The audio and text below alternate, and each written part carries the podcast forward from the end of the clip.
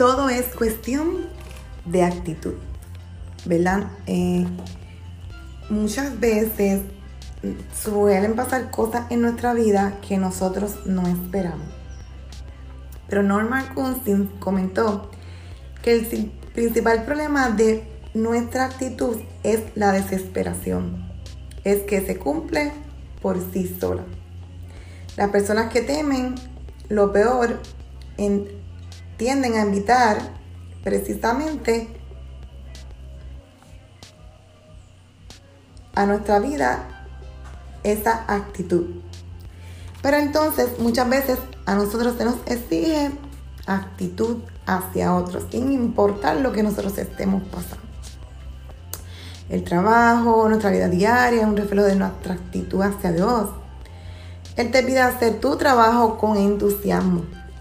Te pide servir a tus empleadores, familias de todo corazón y tratar con respeto a todos aquellos con quienes interactúas diariamente. O sea que imagínate tú la actitud que tienes ahora mismo en esa fila que tienes que esperar a seis pies de distancia y para colmo la persona que está a tu lado no mantiene esos seis pies de distancia.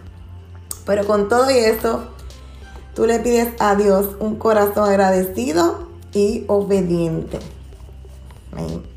Todo, ¿verdad? Todos a nuestro alrededor siempre van a observar cuál es nuestra actitud. Y si nuestra actitud verdaderamente refleja la imagen de Jesús.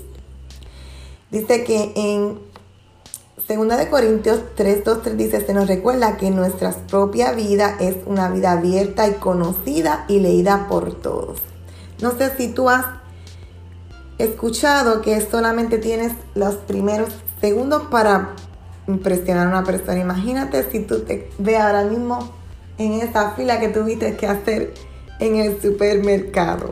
Cuando se te acercó esa persona y no pudiste controlarte. Nuestras cartas sois vosotros escritas en nuestros corazones.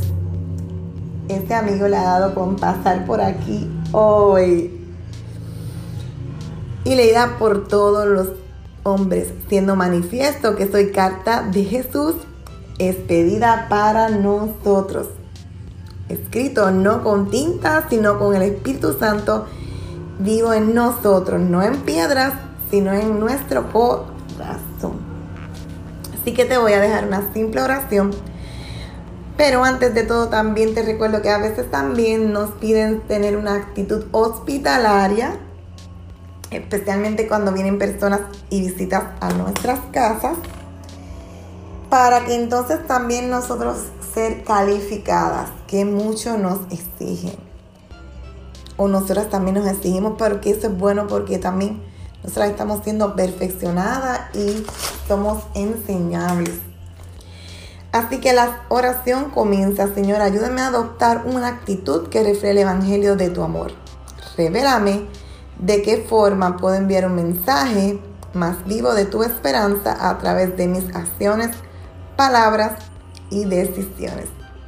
Así que esto es todo por hoy y recuerda dejarme una reseña y compartirlo con otra amiga que necesite mejorar su actitud. Así que bendiciones.